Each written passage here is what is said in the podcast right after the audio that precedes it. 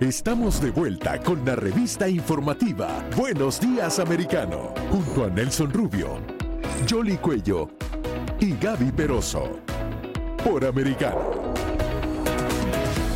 Amigos, estamos de vuelta en Buenos Días Americano. Un poco cambiando de tema a esta hora en la mañana, vamos a hablar de economía, la expectativa que hay eh, sobre los anuncios que pudiera hacer la Reserva Federal de Estados Unidos, igualmente todo lo que se está viviendo en las últimas horas. Por cierto, muchachas, eh, eh, hubo reacción a nivel internacional luego de que la Unión Europea aumentara la, en este caso la tasa de interés, algo que, que, ha sido cuestionado y alarmado financieramente a las diferentes bolsas de valores. Sí, es que se trata de una subida de las tasas de interés sin precedentes. Sin embargo, hemos visto cómo hay una paridad entre el dólar y el euro y obviamente Europa tenía que reaccionar ante ello. Vamos a darle la bienvenida a José Basagoiti, él es economista experto en mercados eh, financieros. Muy buenos días. Quería que nos dijera cómo fue recibida esa primera subida de las tasas de interés eh, en Europa. Bueno, eh, en, en, todo lo que es este proceso y lo que se espera entonces pase en la próxima semana con la Reserva Federal estadounidense. Muy buenas, ¿cómo estamos? Pues eh, un placer estar de nuevo con vosotros en Americano y como bien de comentabais, eh, turbulencias en los mercados financieros después de esta decisión de Christine Lagarde que más o menos se le exigía, ¿no? Porque había una brecha muy alta entre lo que había venido haciendo la Reserva Federal eh, que había sido mucho más agresiva en su vida de tipos y lo que había venido haciendo el Banco Central Europeo, que mostraba mucha pasividad. Esto provocó que, eh, haya habido una devaluación tremenda del euro frente, frente al dólar y el problema de la, Unión, de la Unión Europea, de la zona euro más en particular, es que parte de la inflación que tenía era importada. Nosotros tenemos que comprar las commodities, por ejemplo, el petróleo, en dólares, por lo tanto, cuando más caro era el dólar frente al euro, más caro nos salía las compras y esto afectaba mucho a la, inflación. Por lo tanto, ya había muchas voces, muchos analistas, eh, incluso economistas, que exigíamos a Christine Lagarde subida de tipos de interés, a pesar de que pueda tener eh, efectos en el crecimiento para controlar esa importación de inflación. Y por fin nos ha hecho caso y ayer la subida más agresiva de la historia, ojo, del Banco Central Europeo, pero se pone un poco en esa misma línea de la Reserva Federal, del Banco de Canadá, del Banco de Australia, que todos están llevando eh, una línea bastante agresiva, bastante hawkish, porque ahora la prioridad clara no es tanto el crecimiento, sino controlar la inflación. Así que desde mi punto de vista, acierto claro ayer de Christine Lagarde, que lado ya bastante tarde. ¿eh? Eh, es verdad que ayer estuvo bien, pero esta medida la tenía que haber tomado no ayer, sino hace meses, para haber evitado esa tremenda importación de, inflación que tenemos en la zona euro, que cuidado, ya estamos por encima del 9,1%. ¿eh? Así que bueno, medida importante. Vamos a ver lo que hace la Federal en su próxima reunión se estipula también que serán 75 puntos básicos de subida, así que aquí no frena nadie. Claro, pero para citar una expresión popular ah, de una popular serie de televisión, Winter is coming, y se espera que sea un frío invierno para los europeos, y tú mencionabas también que era la medida que, tocaba porque las altas ah, eh, inflaciones que se están registrando en varios países, y hay que poner en contexto también la situación política que están enfrentando algunos de ellos, ah, que, incluso podría resquebrajar un poco la e, e, en, torno a lo que se está viviendo? Sí, desde luego, el invierno va a ser muy, muy duro. Hay otra expresión que dice Winter belongs Rusia, ¿no? Y en este caso eh, parece que nos va a poner las cosas muy complicadas porque, aparte de la crisis de deuda que tenemos, ahora entraremos en ello, evidentemente está esa crisis energética que está haciendo que el precio de la electricidad eh, siga totalmente disparado, ¿no? En Alemania, en Francia, en España, en Italia, en todos los países está galopante, es, muy complicado hacer frente ahora mismo a los, recibos de, electricidad, no solo para familias, sino también para el tejido productivo, ¿eh? para empresas, que no olvidemos que uno de los inputs más importantes es la, es la propia energía, ¿no? Y como comentabas, efectivamente ahí empieza a haber de nuevo cierta fragmentación en, Europa, ¿no? Entre países del norte eh, que han sido más frugales, han sido más responsables del lado fiscal, y los países del sur, que de nuevo, con gobiernos populistas en muchos casos gobiernos también de izquierda, pues, pues han sido mucho más despilfarradores y han eh, pues tenido déficits mucho más importantes y mucha más deuda. Por lo tanto, ante una subida de tipos de interés, evidentemente los países más endeudados van a tener mucho más problema para hacer frente a sus, a sus obligaciones de pago. Esto es lo que se conoce como primas de riesgo, ¿no? que los países del sur tengan unos tipos de interés mucho más altos que los países del norte y haya diferencias entre unos y otros.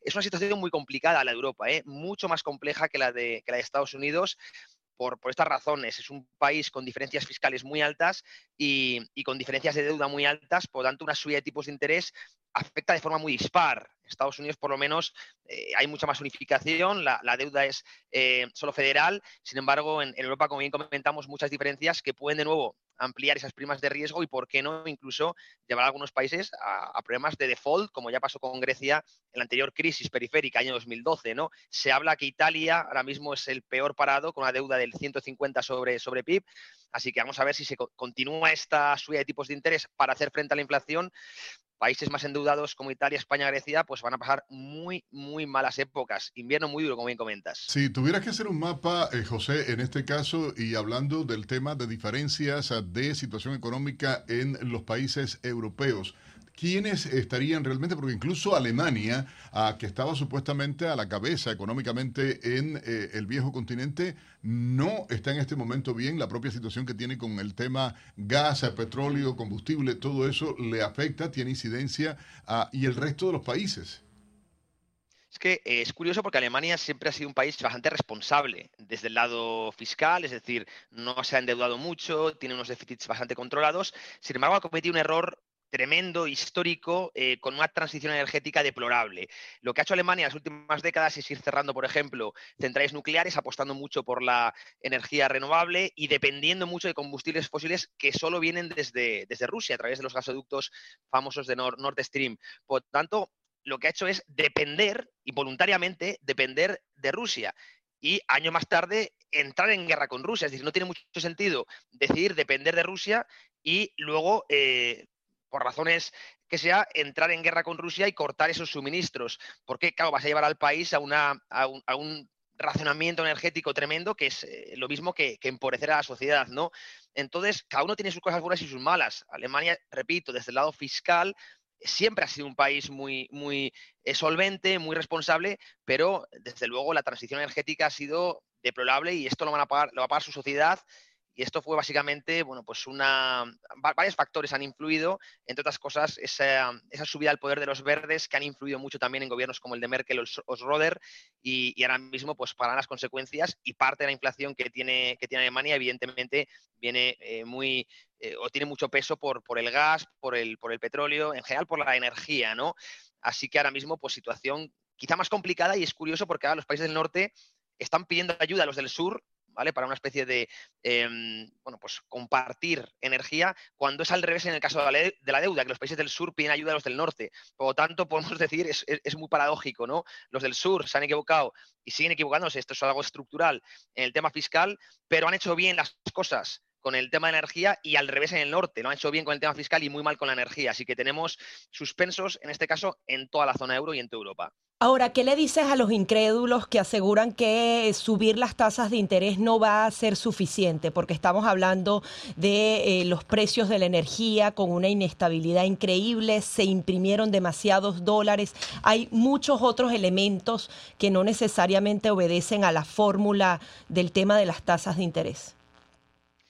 Sí, eh, hay un debate creo que muy interesante en la Academia Económica ahora sobre si será suficiente ¿no? Eh, subir los tipos de interés y enfriar la economía para reducir la, inflación. Yo creo que en Estados Unidos sí que van por el buen camino porque parte de la inflación viene desde el lado de la demanda, por lo tanto subiendo los tipos de interés, lo que haces es enfriar mucho el, gasto agregado y creo que los próximos datos de IPC van a mostrar esa línea de moderación que ya, vamos, que ya venimos viendo en los últimos datos. Este próximo martes creo que tenemos el dato de, IPC, será importantísimo. Un dato mejor de lo esperado eh, puede ser un catalizador muy importante para, las bolsas y, para, en general para los mercados.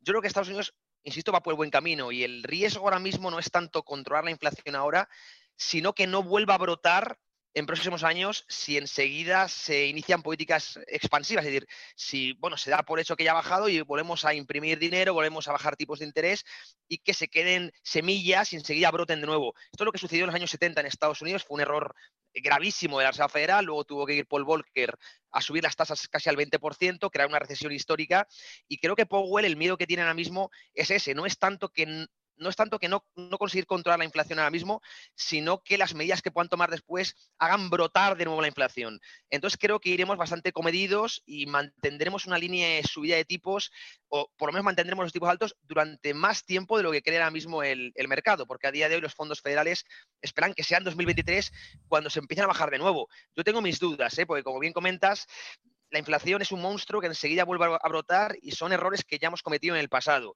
Y en Europa en particular sí que creo que la subida de tipos no va a solucionar el tema de la inflación porque es más de oferta y ahí la guerra eh, y las sanciones de unos y otros, Rusia, de Rusia, Europa, Europa, Rusia, sí que afectan mucho y, van a mantener la energía cara y, por tanto eso tendrá un peso que no se puede controlar, evidentemente, con, subida de tasas. Claro, y estamos hablando también del gasto público que eh, puede contribuir a que se siga aumentando esa inflación y también eh, el famoso término de recesión, porque como se ha tratado de, de definir y algunos expertos incluso pronostican que para el 2023 las cosas van a estar un poco más complicadas, teniendo en cuenta y sumándole a esta ecuación lo que puede estar sucediendo con la China, porque si bien es cierto que ha bajado el precio del barril de petróleo, está bajando, pero no por eh, las condiciones económicas que uno desearía. Claro, está bajando de hecho por las que no desearíamos, ¿no? Que es por, como decíamos, un enfriamiento económico muy, muy, muy severo, menos consumo, menos demanda y evidentemente misma oferta, menos demanda, pues, pues, pues hace caer el, precio del, barril. Eh, pero bueno, sí, hablamos mucho de recesión. Yo creo que 2023, cuando los amortiguadores sociales ya se hayan ido, el ahorro se está consumiendo muy rápido, 2023-2024 van a ser los años complicados. Creo que vamos a ver un buen cierre de 2022.